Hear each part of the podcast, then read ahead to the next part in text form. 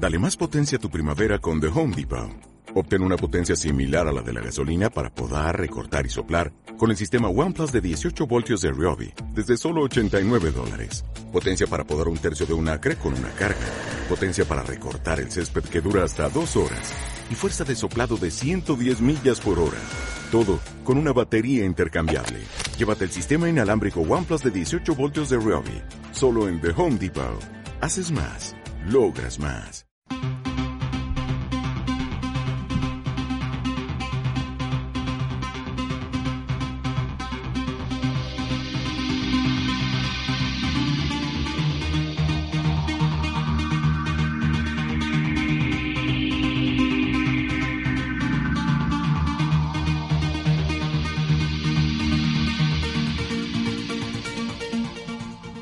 Tal? Muy buenas noches, buenas y ufológicas noches, y bienvenidos una vez más a la cápsula del tiempo.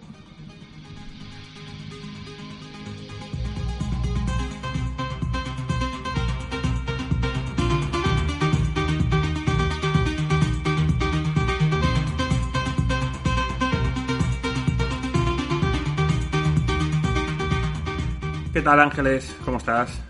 Pues buenas noches, bien. Eh, hoy estamos como muy emocionados, ¿no? Por la noticia esta de la desclasificación y del informe de Estados Unidos.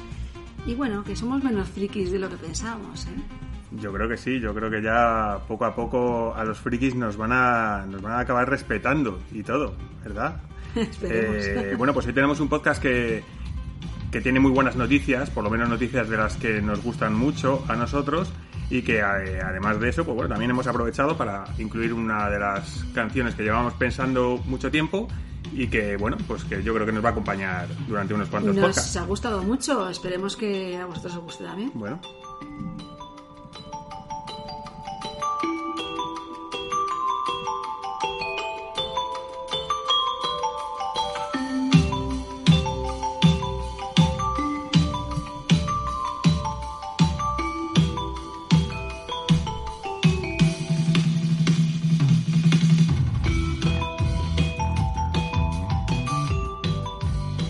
Así que, eh, además de esta canción, pues bueno, luego podremos escuchar alguna otra cosilla que tenemos preparada también musicalmente hablando, que nos ha gustado mucho.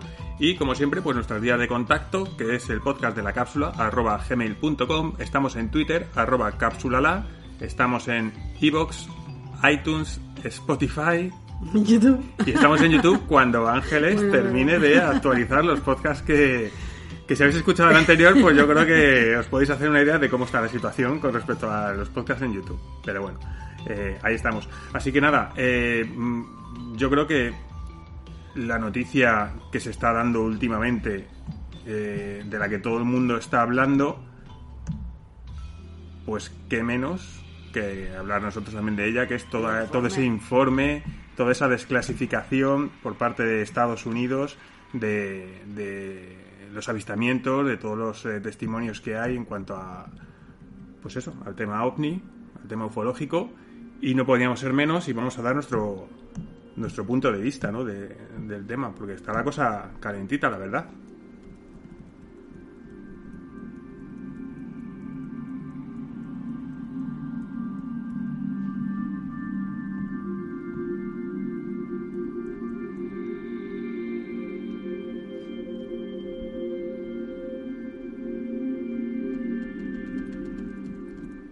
Entonces, Ángeles, ¿a ti qué te parece?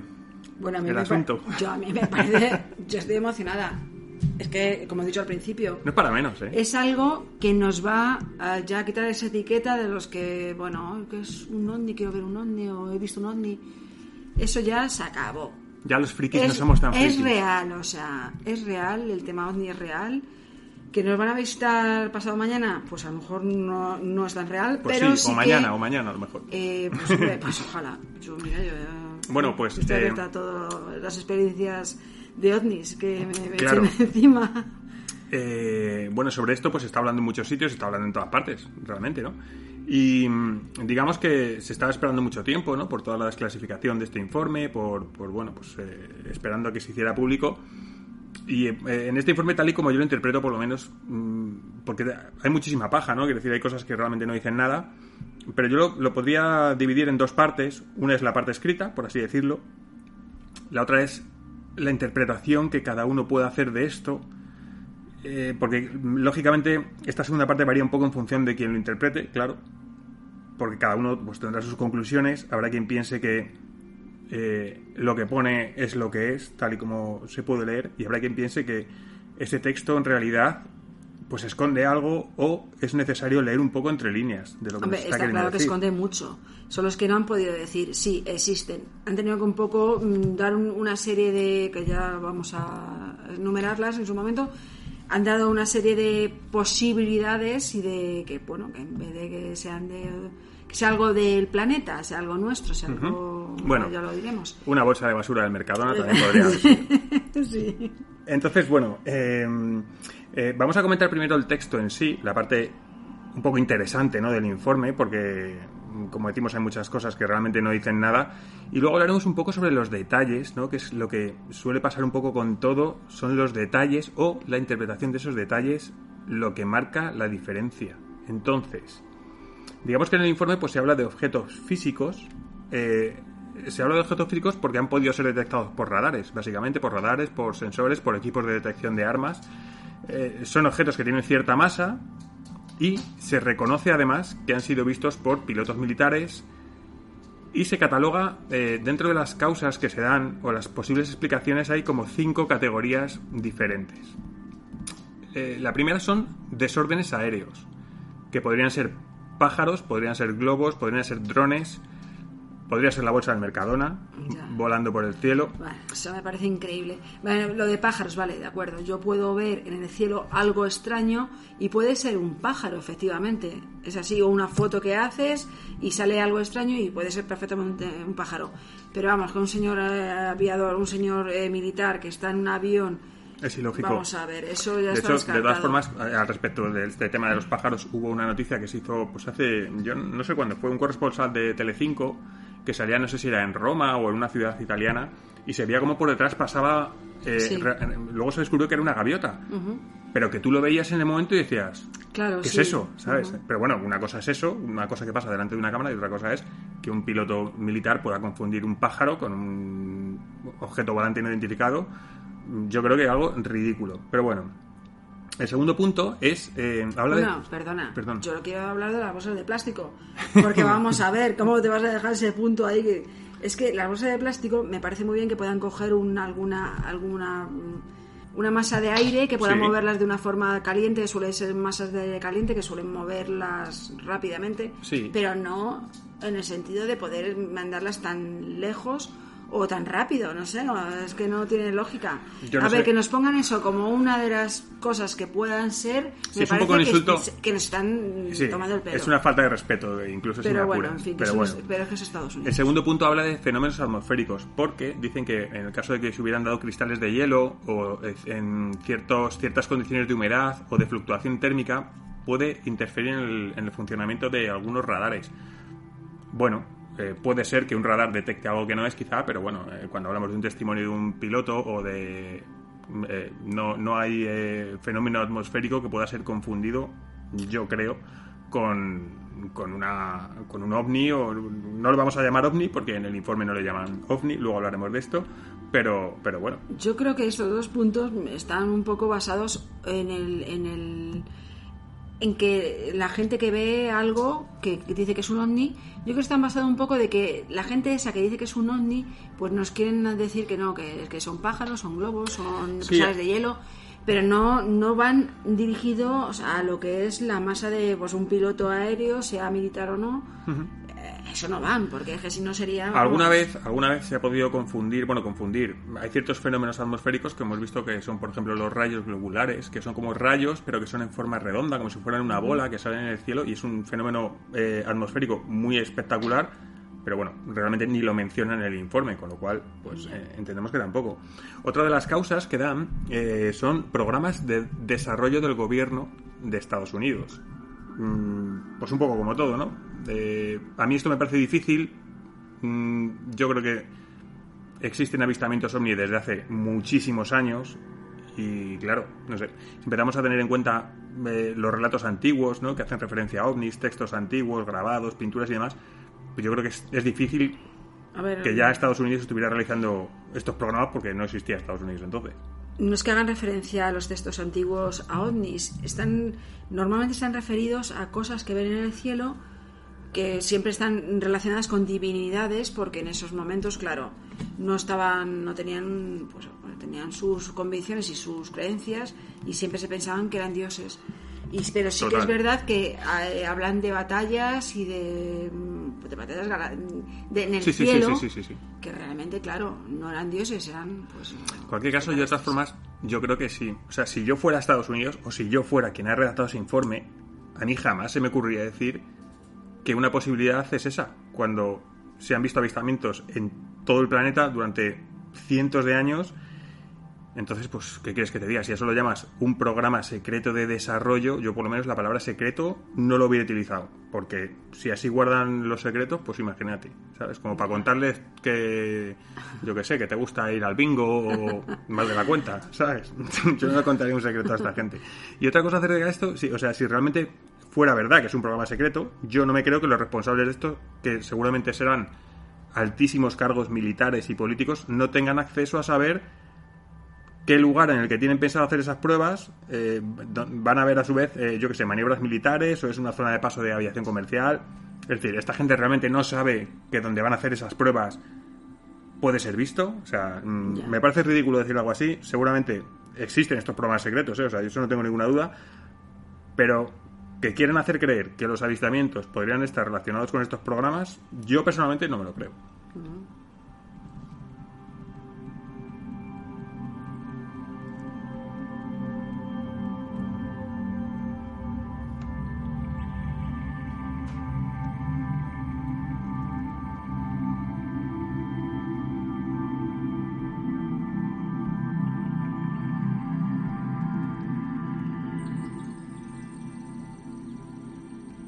Otra categoría que nos cuentan es eh, sistemas adversarios extranjeros, que por esto se refiere a tecnología desplegada por China, por Rusia, además que los mencionan tal cual, China y Rusia, o cualquier otro país extranjero.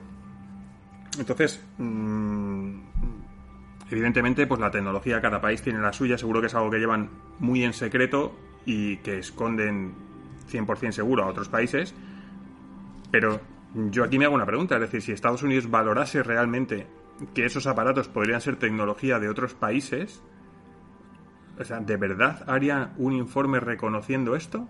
Es decir, no, no. claro, Está claro que lo que están haciendo es un poco tapar el fenómeno, que existe, que es real y que lo único que, bueno, están intentando un poco meter esa paja que nos están metiendo para que para desviar la atención y para que realmente tampoco tengamos tanto miedo. Porque habrá gente que seguramente que sí, es que está, Mm, si este ser. informe fuera de, de decir, mira, no sabemos lo que son, realmente es algo que nos viene de, de fuera de nuestro planeta, habría gente que entraría en pánico. O sea, Hombre, es que no, no creo- podemos, no se les puede ir de las manos tampoco. Después de tantos años ocultándolo, no pueden ahora decir, venga, vamos, ahora vamos a decir que sí, que es verdad que no tenemos ni, idea Es que no de tienen. lo que es. Claro, es que por eso hablábamos un poco de leer entre líneas. Eh, es decir, teniendo en cuenta, en el caso de Estados Unidos, la carrera espacial, la creación de Estados Unidos, eh, del ejército espacial que hablamos hace unos cuantos podcasts, que se supone que estaban encargados de controlar el espacio, la rivalidad eh, en cuanto a armas ¿no? y, y- y tecnología que hay entre Estados Unidos, entre China, Rusia. O sea, ¿de verdad alguien cree que Estados Unidos es capaz de reconocer abiertamente que son tecnológicamente inferiores a estos países? A mí, yo no me imagino a Estados Unidos mostrando tal debilidad porque para mí sería, para mí eso es un signo de debilidad. Es decir, eh, está pasando algo en nuestro cielo, no sabemos lo que es, es posible que sea China o que sea Rusia, eso es como decir, es posible que China y que Rusia sean superiores a nosotros tecnológicamente. Y yo no me imagino a Estados Unidos reconociendo eso tan abiertamente, por lo menos. Pero a ver, que tampoco van a mandar. ¿Qué razón tiene China o Rusia de mandar eh, naves o objetos que mm, de tecnología avanzada a países como México, Perú, España? ¿Lo mandaría a Estados Unidos para a lo mejor poder ver si pueden meterse de- en sus, sus fronteras o, o invadir su espacio aéreo? Sí, por ver O sea, si no son tiene- detectados o no por ver si... no, vamos a ver que esto, este informe, pues es que quiere tapar y punto. Bueno, luego hay, hay- Sí, bueno, es muy interpretable. Luego hay otra quinta y última categoría, que es otros, que no especifica realmente qué tipo de situaciones son las que se catalogan en este, en este apartado. Con lo cual, pues bueno, mm, es como el típico cajón desastre donde ahí metes lo que no has podido explicar en los puntos anteriores, pues lo metes ahí, ¿no? Y mm, además de esto, ellos reconocen en el informe, que es una cosa muy curiosa, que en 18 incidentes que fueron descritos en 21 informes, pues los observadores informaron que había patrones de movimiento o características de vuelo inusuales. Estamos hablando de gente experta, de gente pilotos Sí, sí, aéreos, de militares. O sea, no estamos hablando de aquí yo que lo de gente vea y preparada. luego- No, no, no, no, no, claro, claro, claro. No, no. O sea, eh, hablamos de gente eh, cualificada. Y con eh, instrumental para verlo, total. para ver cómo Sí, se sí. mueven y a la velocidad que se mueven. No es que, "Ah, yo me imagino que se puede mover a 200. No, no. Eso es. un, el avión lleva sus, pues eso, sus radares y su forma de conocer la velocidad del Eso es. objeto. Y lo que voy a decir ahora, lo voy a leer literal. Dice, algunos UAP, bueno, UAP es la denominación que le dan, que ahora hablaremos de esto, que también es muy curioso, eh, porque no quieren eh, utilizar la palabra UFO u- o OVNI, no quieren usarlo como tal, y ahora, ahora veremos por qué. Eh, UAP es fenómeno aéreo eh, identi- eh, no identificado, ¿no? Más o menos. Entonces dicen, algunos UAP parecían permanecer inmóviles en los vientos de altura, moverse en contra del viento, maniobrar bruscamente o moverse a una velocidad considerable sin medio de propulsión discernible. Estamos llevando a cabo un análisis en profundidad para determinar si se demostraron tecnologías de vanguardia. En un pequeño número de casos, los sistemas de las aeronaves militares procesaron energía de radiofrecuencia. Esto de la energía de radiofrecuencia lo comentamos nosotros en el podcast de Manises.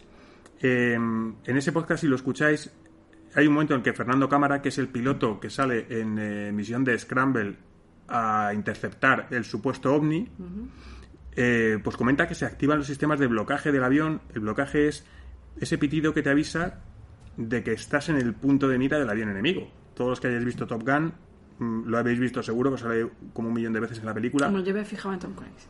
Tú te fijabas en Tom Cruise, bueno, pues sí, ¿Para yo escucha, pues, pues sí, la verdad que Pero eso, mira, ese detalle se, me pues- perdió. Pues, se- escucha, se conserva bien Tom Cruise. ¿eh? ¿Ah, sí? Sí, sí. Es que se ve que la iglesia de la cienciología le hace, le hace, vamos, Comer milagros. placenta y todo eso se ve Pues que le ha venido bien.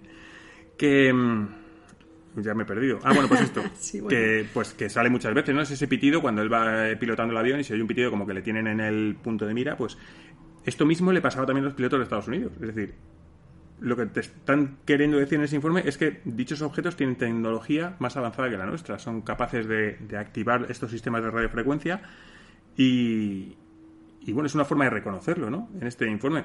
Y una cosa que me ha gustado mucho leer también es la. eh, porque en el informe es. mm, por eso digo que, es, que hay que leer mucho entre líneas, ¿no? Que hay que un poco tratar de interpretar y que cada uno pues tiene su interpretación, ¿no? Y en este caso, digamos que se hace una especie de solicitud de colaboración por parte del gobierno de Estados Unidos a la comunidad científica, lo cual mm, me gusta, ¿no? Como que le tienden la mano y me gusta ver cómo por parte de científicos como Avi Loeb, que últimamente está muy activo con todo este tema, pues también se hace ese llamamiento al conjunto de la comunidad científica para que empiecen un poco a considerar la existencia de civilizaciones extraterrestres y de tecnologías pues que son superiores. Bueno, y a los pilotos les han dicho, a los pilotos militares les han dicho que todo lo que observen, todo lo que vean raro, o todo lo que, Que lo tienen que- que vayan fuera de, de su lógica, que tienen que, que, decirlo, o sea, que tienen que hacer un informe Claro. y... eh, Claro, es que O antes... sea, que eso es importante. Es que esas cosas. Es que antes parece que era como tabú. Era algo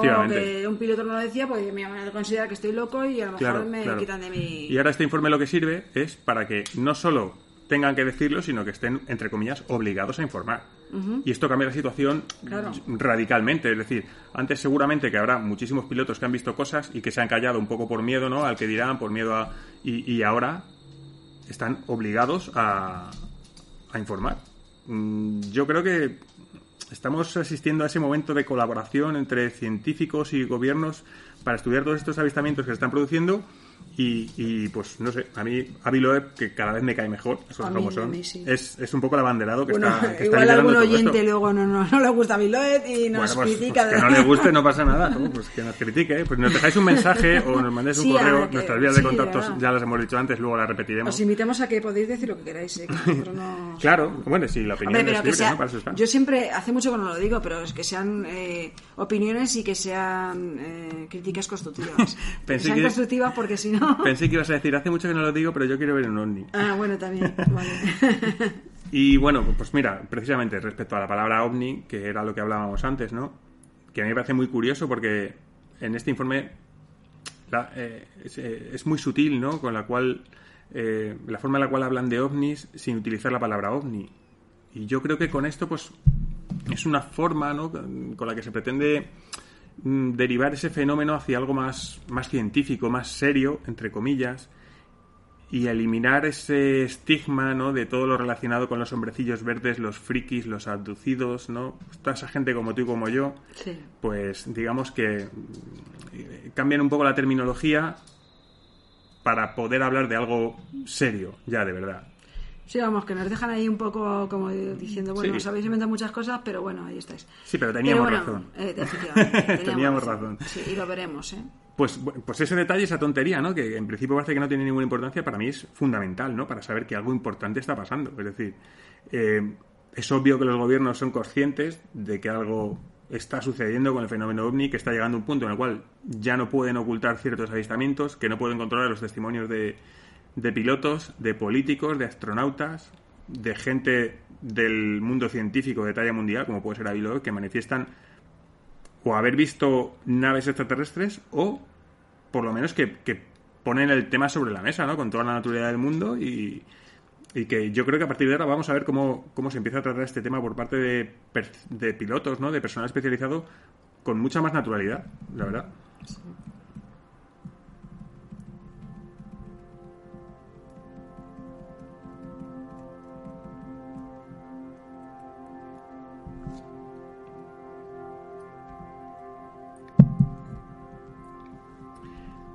Con lo cual, pues ¿qué pasa?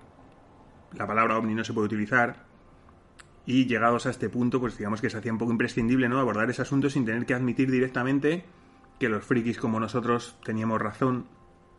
Y, claro, pues ¿cómo se hace esto?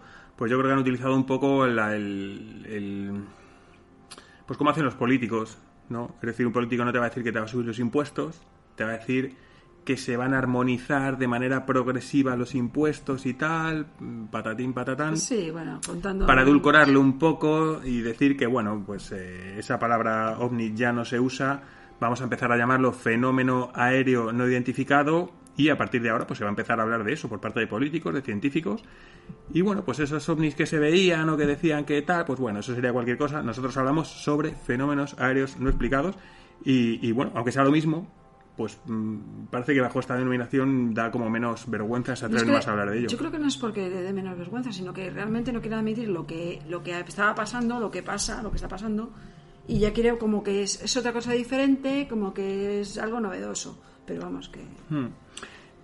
Y en relación con esto, que también es muy interesante, pues vamos a hablar sobre también eh, Leslie King, que es una periodista de Estados Unidos que ha dedicado gran parte de su vida a la investigación ovni, que coincide en este detalle, ¿no? Que hablamos sobre el estigma de la palabra eh, ovni y que, bueno, que tiene mucho que ver en esto. Es un personaje que no es muy conocido, pero que creemos que, que ha tenido una, una gran repercusión en todo lo que está pasando.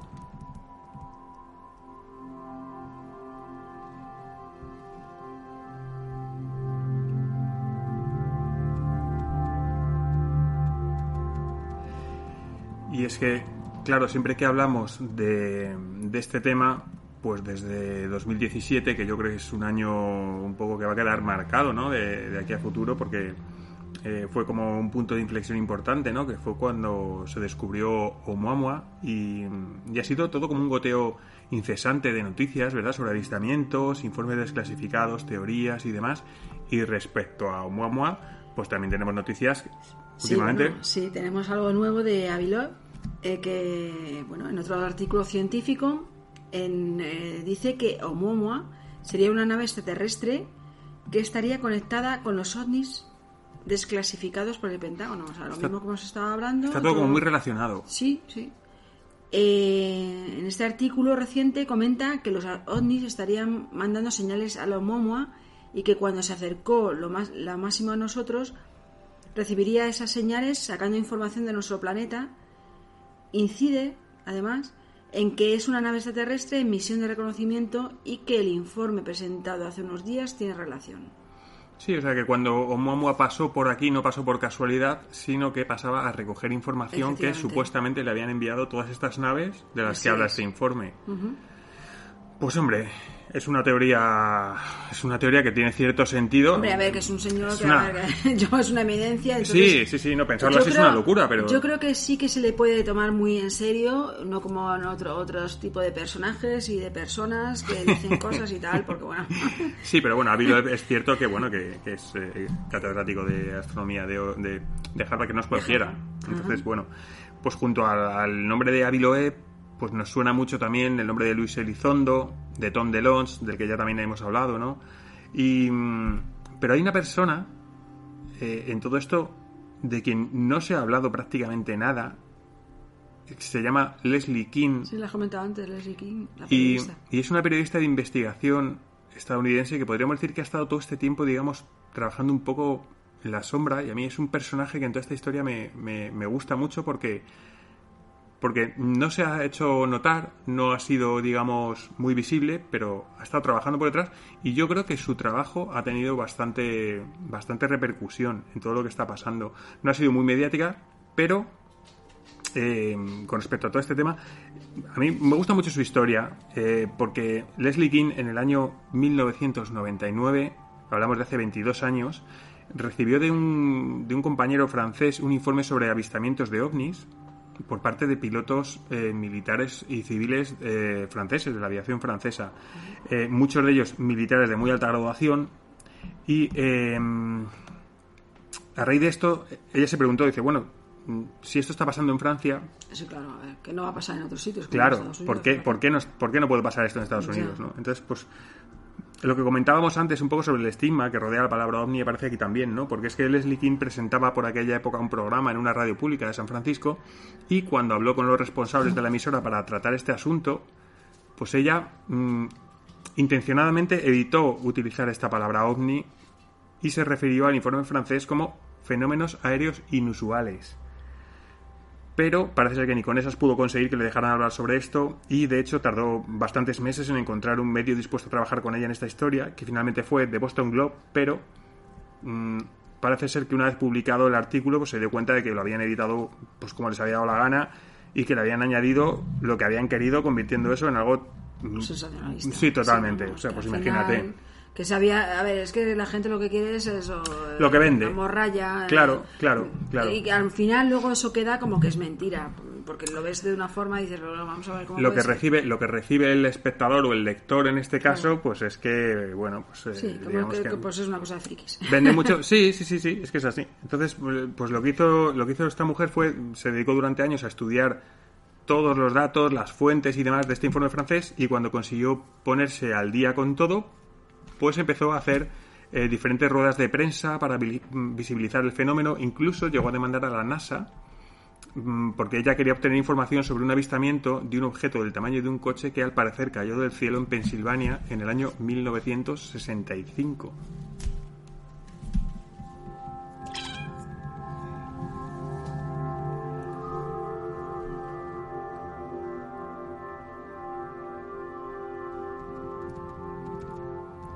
Yo creo que seguramente se habrá escuchado a Lynn maullar, ¿verdad? Sí. Vamos a por aquí. También tenía algo que decir.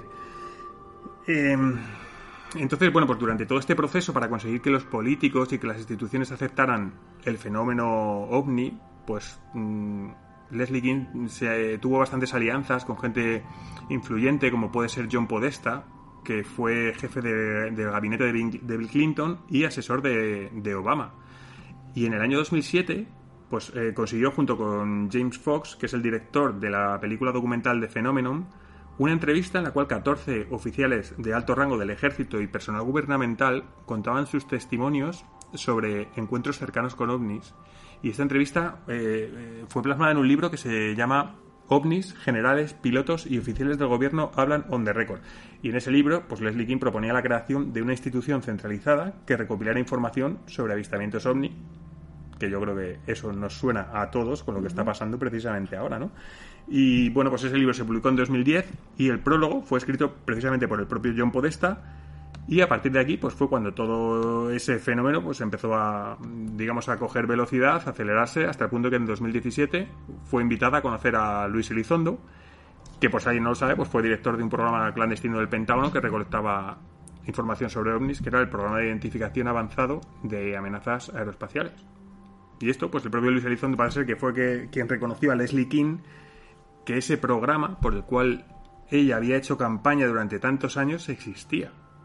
Digamos que se lo dijo así un poco mm, off the record, de, manera confidencial, con lo cual, pues yo creo que es fácil deducir la influencia que ha tenido Leslie King en todo esto y que, bueno, pues por fin se vio plenamente reivindicada, de hecho, porque la prueba es que en este pasado mes de marzo del 2021 la revista New Yorker publicó un artículo que se titulaba Cómo el Pentágono comenzó a tomarse en serio los ovnis y presentaba todo el trabajo de Leslie King como la anticipación o un poco el preámbulo de toda la desclasificación y todo el reconocimiento sobre el fenómeno ovni que estamos viviendo a día de hoy.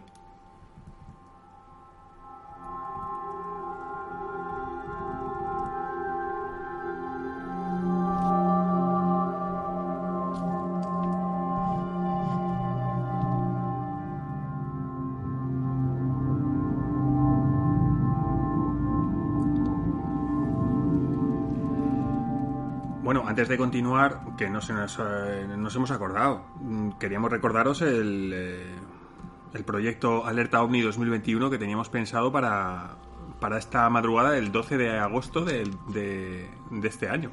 bueno, lógicamente, ¿no? Sí. Pero que el 11 o... No, es la madrugada del 12 al 13 de agosto. Ah, vale, vale. Bien. Entonces, pues la idea es hacer un directo a través de nuestro canal de YouTube. ¿Pero lo pusiste bien en Twitter entonces, Carlos? Lo puse en Twitter, sí, lo puse en Twitter y casi todos los votos fueron positivos, como que sí, ¿sabes? Hubo alguien que votó que no, pero bueno, pues con que no nos vean no, es suficiente, ¿no? Quiero decir, no vamos a dejar de hacerlo Nosotros vamos a estar, otra cosa que la gente se anime. Sí, entonces pues la idea es eso, hacerlo, pues no sabemos todavía, ya daremos más detalles porque no sabemos ni a qué hora vamos a empezar, ni, ni cómo lo vamos a hacer, pero bueno, ni dónde, no sabemos nada todavía. O sea, estamos, está todo, digamos, un poco en el aire, pero que eh, la idea es hacerlo. ¿vale? somos muy de última hora, que lo sepáis para que, bueno. Nos gusta darle emoción al, al asunto. Así que nada, y bueno, pues tenemos alguna noticia antes de continuar, ¿no? Tenemos, eh, nos querías comentar pues sí, lo de, ¿qué era? tenemos más cosillas sobre el fenómeno OVNI. Hoy ah, está lo de las torres, lo de las, efectivamente. Sí, sí, las torres. Eh, se ha conocido mediante un ingeniero, ingeniero en Estados Unidos, de Estados Unidos, claro, efectivamente, el hecho de que están construyendo una estación de rastreo eh, de ovnis en la costa de Florida. Pues, hombre, para buscar o tal vez para contactar, o a lo mejor para comunicarse con extraterrestres. esto yo creo. A mí, claro, esto tiene mucho que ver con el. Bueno, creo yo que tiene mucho que ver. Claro, con el, ese ejército espacial, ¿no? Que quería crear Estados Unidos y bueno, pues está hablando mucho también sobre esto, ¿no? Sobre estas torres, no se sabe muy bien si de vigilancia, de detección. Claro, o también para contactar, puede ser para contactar. Sí, sí, sí, efectivamente, ¿no? Pero mm, puede ser un poquito más, a lo mejor más difícil, ¿no? Si realmente es verdad que vienen ellos directamente, no hace falta hacer una torre para contactar con ellos. Mm, bueno. Pero sí que mm. para observarlos y para saber cuándo vienen. El caso es que hay una serie de edificaciones que se están llevando a cabo y que todavía no está muy claro que se cree que tienen que ver con, con eh, estos fenómenos aéreos no identificados, pero realmente... ¿Qué pasa? ¿Que ya vamos a llamarlos ovnis? Ahora vamos a llamarlos... No, no, nosotros como frikis es verdad, nosotros como frikis que somos los, los tenemos que llamar ovnis. sí, sí, Como de toda la vida, ¿no? Ahora vamos aquí con tecnicismos y menos más, y menos más de que vienen de Estados Unidos. como, casi todo. O por lo menos Estados Unidos habla de ello, ¿eh? que a lo mejor es cierto que Rusia y que China a lo mejor están muchísimo más avanzados, pero están ahí calladitos. Pues es que yo creo que pueda ser también, sí. No eso puede ser. ¿eh? Eh, pues eso de que, que no solamente habla de ellos este hombre, el ingeniero, sino que también eh, muestra planos, muestra planos, y esos planos son públicos, esos planos han tenido O sea, que... se pueden consultar. Sí, claro, en, claro, pues en la zona, si es en Florida, pues tienes que ir allí al registro De la propiedad. correspondiente, no, registro correspondiente de, de Florida y ahí estarán. Nosotros no hemos ido a ver si están o no. No. O sea, quien esté en Florida, pues mira, si nos hace No un favor, a lo mejor que se acerque No nos y que nos mande un correo. Eh, pues eso, que, que esos planos, eh, pues la construcción consta de una torre de 100 pies de altura con domo de radar. Para los que no sepan qué es un domo, es una, es una cúpula o una bóveda en forma de media fe- esfera. Tiene dos torres auxiliares plegables de 50 pies Sí. y un edificio de vigilancia elevado con plataforma de observación. O sea que se ve que es muy... Todo muy- Hombre, pues, bueno. pues, eh, tiene que Me serlo, imagino ¿no? que O tendrá sea, sus aseos, sus Sí, zonas de... ¿no? Tendrá pa- pa- un microondas, ¿no? Para calentarse un- el colacao, el que Sí, le para te que toque esté turno de noche. porque el que le toque el turno, pues hombre, que esté tranquilo Está, está completito, está completito. Que escucha, antes de continuar, mm, tenemos pendiente lo de Sony y Saturno, y a mí me gustaría quitármelo ya. Que ¿no? te da miedito, ¿no? Me da mucho yuyu. Es una de esas grabaciones que se hacen captando ahí las ondas electromagnéticas de la atmósfera de Saturno y demás. Y a mí mm, me da, sí, me da... A mí me gusta, a mí sí me gusta, porque es que escuchar lo que el universo, porque parece que el universo es algo como, eh, pues, eh, mudo, ¿no? Pero no, es que no es así, es que se pueden captar sonidos y hay muchos sonidos. Hemos puesto sonidos del universo de varias, eh, Sí, de agujeros. sí, sí. eh, Pues yo no sé, ahora mismo no te puedo decir, eh, pero sí que hemos tenido muchos ya, muchos sonidos, ya están captados, o sea que Bueno, pues dentro de mm, nada de algún extraterrestre hablando. lo, lo escuchamos y, y nos lo quitamos, por favor. Esto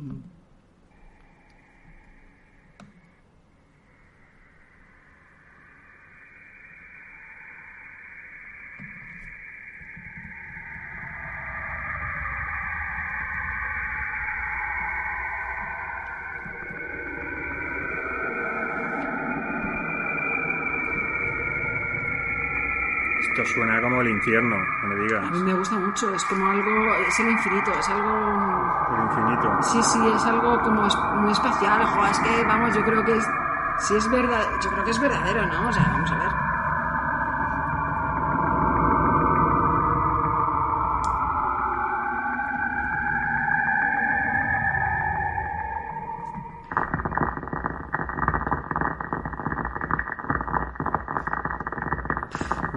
Sé si esto es verdadero. Yo sí, hombre, se da por, se da por bueno, quiero decir. eh, Sí, sí. eh, es verdadero, es verdadero. Lo único que, bueno, no sé. Sí, eh, a mí me da, a mí me da bastante Me- pánico, no sé. No sé, porque es el espacio, ¿no? Yo creo que No sé, da- mira. es el infinito, es algo... No sé si existe el verbo espeluznar, pero yo me espeluzno con esto. ¿vale? Hombre, pues si no existe es bonito. Me espeluzno Yo me totalmente. espeluzno, tú te O espeluznas. sea, pero sí que hay una cosa que, que me llama mucho la atención sobre esto y es que mm, me parece muy curioso desde siempre, pues siempre que se ha querido crear música, ¿no? Que evoca un poco el espacio, el cosmos y demás, se ha recurrido normalmente a este tipo de música electrónica, teclados, sintetizadores, de toda la vida, ¿no? Realmente. Y ahora que tenemos la capacidad de ver cómo, cómo suena esto, cómo suena el espacio, pues resulta que es que suena justamente así, ¿no? Y a nosotros, bueno, que nos gusta muchísimo la música, pues cuando escuchamos este sonido de Saturno, inmediatamente pensamos en una canción del año 1974 de un grupo de música electrónica que se llama Tangerine Dream.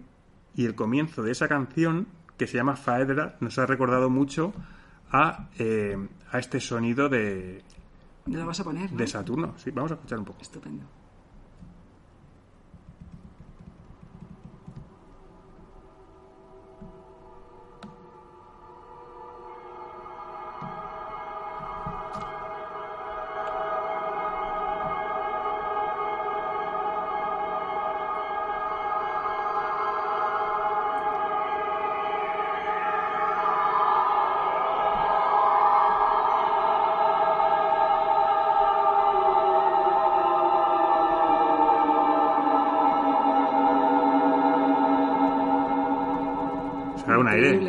Aire, sí. ¿verdad?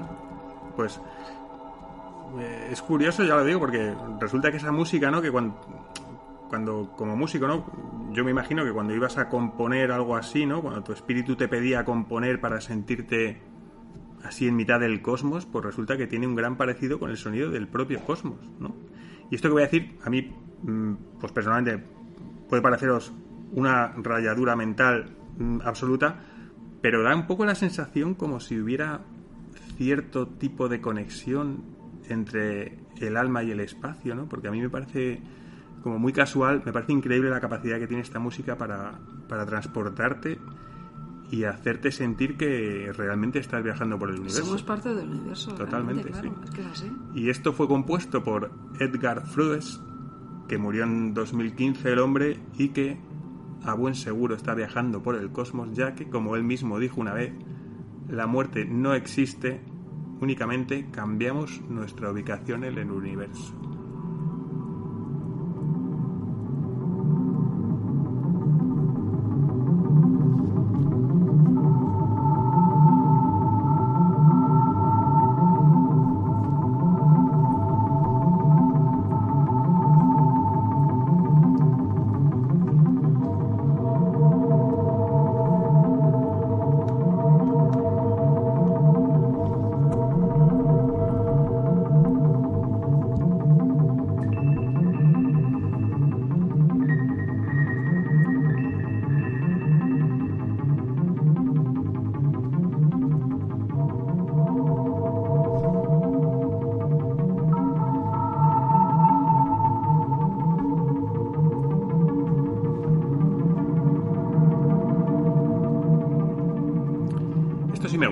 Esto no me da yuyu como... Esto, esto me gusta mucho a mí, sí. No lo conocía, pero me gusta mucho. Es un temazo.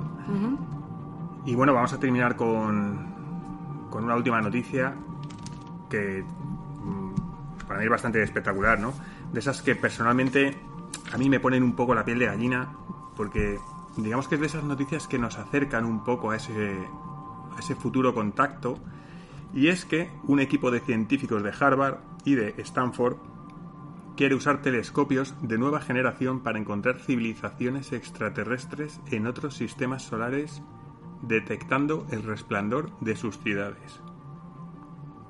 ¿Cómo se te queda el cuerpo? Hombre, pues es que es increíble. O sea, yo simplemente Yo creo que con todo esto que está pasando, todas las noticias que están saliendo, toda esta aceptación un poco por parte de las instituciones, de los gobiernos y demás, yo estoy convencido que estamos muy cerca de un contacto y puede sonar, mm, yo qué sé, pues que, no sé, a lo mejor cualquiera dice, joder, pues que gente más friki, ¿no? Pues mm, bueno, es posible, pero es que a mí los datos y las noticias, todo lo que está pasando, es lo que me llevan a pensar. Y respecto a esto, no, dime. ¿qué? Pues si no, eso de que estamos pendientes de recibir las primeras imágenes del telescopio espacial James Webb en el 2022. Ah, bueno, claro. Sí, sí, sí, cierto. Porque eh, vamos un poco a hablar del telescopio James. Eh, es un proyecto que se está construyendo y eh, pues hay unos 17 países que intervienen en él. Y el perdón la fecha de lanzamiento sería o va a ser el 31 de octubre de 2021 o sea que todavía no está construido del todo se lanzará el 2021 en octubre y eso es lo que esperamos recibir. Esperamos recibir eh, lo que es el resplandor de las ciudades cuando los planetas pa- cuando los planetas pasan por delante de sus respectivas estrellas o sea que Qué pasada. va a ser- va a ser Qué pasada. Increíble. Y esto, pues yo creo que, quien tiene mucho que ver con esto es una investigadora de Stanford, que es Elisa Tabor, por supuesto Avi Loeb, que está en todas. La Sí. verdad es que el tío no se, no pierde, no se No, pierde la verdad una. es que, bueno, gracias a Dios existe ese tipo de, de personas que, que enriquecen y que hacen grandes al hombre. Bueno, pues de este telescopio que dices tú, del James Webb, se habló en su día que debido a la potencia que tenía era capaz de ver el pasado. Mm. Lo cual es como... No, es que se está vi- Increíble. es que se está viendo con los telescopios se ve el pasado, realmente se ven Claro. explosiones de galaxias o Que tuvieron lugar hace- que tuvieron lugar hace muchos eh, millones de años. Claro, bueno, pues a mí, mira, a mí esto me Eso recordó una teoría, yo no sé si la hablé con alguien o la leí. mm, Esto lo, lo, lo he hablado recientemente con Marino, que es, bueno, nuestro amigo que, que interviene mucho en el podcast. Pues lo hablé con él y me dijo que efectivamente, que teóricamente es así. Y mm, ya te digo, no, es, o sea, técnicamente es lógico, o sea, es evidente que no es posible, ¿no? Pero mm, de estas cosas, de estas teorías que te dejan ahí un poco como el culo torcido, y que la teoría lo que decía es que si existiera un telescopio con la suficiente potencia y tuviéramos la, la capacidad de situarlo a la suficiente distancia, En millones de años luz. Claro, seríamos capaces de ver cosas que han pasado a lo mejor en la Tierra, yo qué sé, pues ponte que si estamos en 2021 tuviéramos un telescopio capaz de ver a una distancia de 2021 años luz y pudiéramos situar ese telescopio apuntando a la Tierra, pero desde una distancia de 2021 años luz, a lo mejor podríamos ver la crucifixión de Cristo. ¿no? Eso, Desde claro. allí. Pero vamos, eso es un libro muy reconocido de JJ Benítez, que es El caballo de Troya, que yo flipé cuando lo leí. Mm, Yo, me, yo, Yo creía, no que, yo, cre- creía que era verdad. Te- O sea, bueno, yo te- me- teóricamente es cierto esto, ¿eh? Por lo menos, Ya, escucha, a mí bueno, lo que me dijo Marino, yo, yo Yo- tengo- le tengo mucha fe porque es un tío que sabe. Eh, bueno, sabe, todo el mundo sabe quién es JJ Benítez. Es un, es un escritor y, bueno, también es un poco un investigador de todas estas cosas. Y yo, el- yo el libro ese me quedé flipando. Yo me lo creí, yo, bueno, me lo leí cuando era adolescente.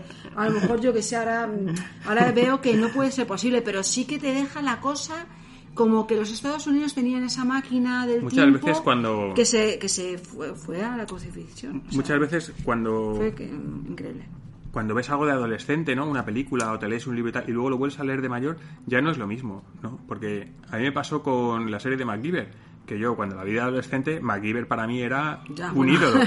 Y una vez se la puse a mis sobrinos hace ya unos cuantos años, Y y, ellos como- se miraban así el uno al otro como diciendo, ¿esta mierda te gustaba Claro, a ti, es sabes? que Y claro. yo dije, joder, MacGyver, tío, y- tú antes No, molabas. pero sí que el tema del caballo de Troya, mm, yo no sé, yo me lo creí totalmente. Me frustré, ¿eh? me frustré cuando vi que, que no podía ser verdad, que lo que estaba leyendo era tan bonito y es que te lo cuenta con tanto detalle que yo os invito a leerlo sin el que no lo haya leído todavía que lo, lo lea porque es un- unos detalles y unas cosas que te emocionan además también, ¿eh?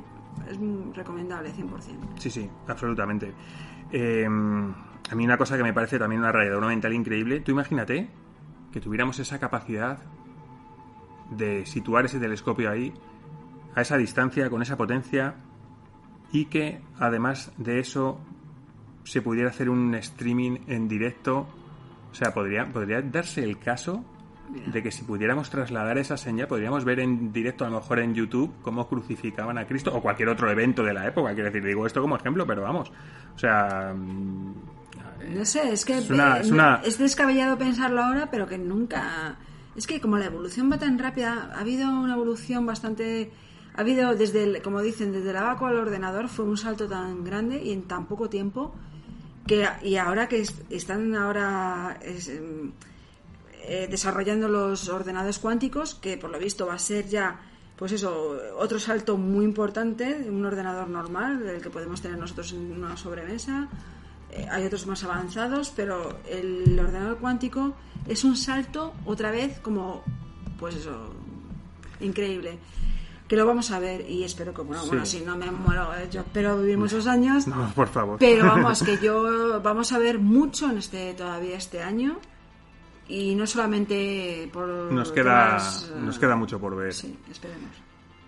En cualquier caso, desde este pequeño punto azul que flota en la inmensidad del universo, tan lleno de vida, tan solitario al mismo tiempo, ¿no? Por todos aquellos que queremos saber más, parece como si quisiéramos establecer una especie de una especie de conexión magnética o energética, espiritual, con otros pequeños puntos azules que seguramente, pues también como nosotros se encuentran flotando en la inmensidad del cosmos. Y ese, ese chispazo que es nuestra vida en comparación con la vida del universo, pues en ese pequeño fragmento de tiempo sería maravilloso poder ser testigos de ese encuentro con aquellos que, en este mismo momento en el que nos escucháis, se encuentran tan en soledad como nosotros.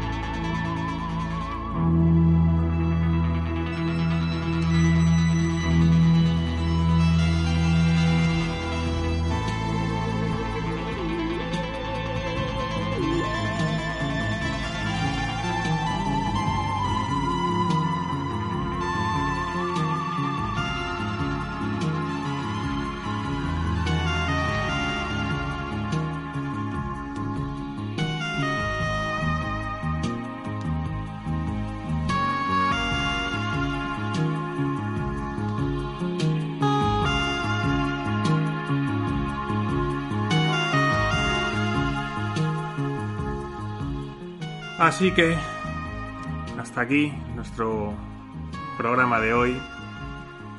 Y bueno, pues como siempre, recordaros, bueno, felicitaros a todos aquellos que hayáis llegado hasta este, hasta este punto. Sí, bueno, oye, yo qué sé.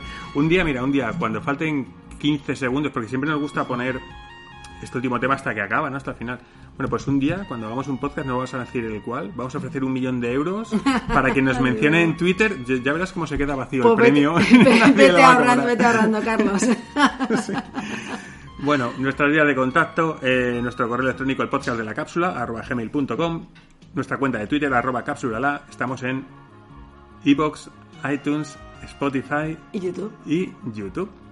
No voy a decir más con respecto a YouTube. Que bueno, mm, nos escuchamos muy pronto. Muchas gracias por estar ahí al otro lado. Seguiremos informando sobre el tema de la alerta OVNI, que va a ser una cosa maravillosa, no os la perdáis. Maravilloso para nosotros. Luego ya cada uno. Si queréis seguirnos, pues estaremos ahí con vosotros también. Sí, bueno. Nosotros Echaremos un ratito ahí, pues no sabemos ni lo que va a durar ni nada, pero bueno. Como veamos algo, vais a flipar. Sí. Bueno, escucha, luego lo podréis ver en YouTube, pero ya no en directo, ya no es lo mismo. Ya pierde, pierde. es que le encanta el directo a Carlos. Pierde muchas gracias. Así que nada, que un abrazo muy fuerte y que muchas gracias por estar ahí y que nos escuchamos muy pronto. Pues nada, gracias y un abrazo muy fuerte y a todos los que estéis con algún problemilla y tal, que no os preocupéis que, como dice Carlos muchas veces, que... Que nunca llueve eternamente. efectivamente. Es verdad. Pues eso, un saludo y un abrazo muy fuerte.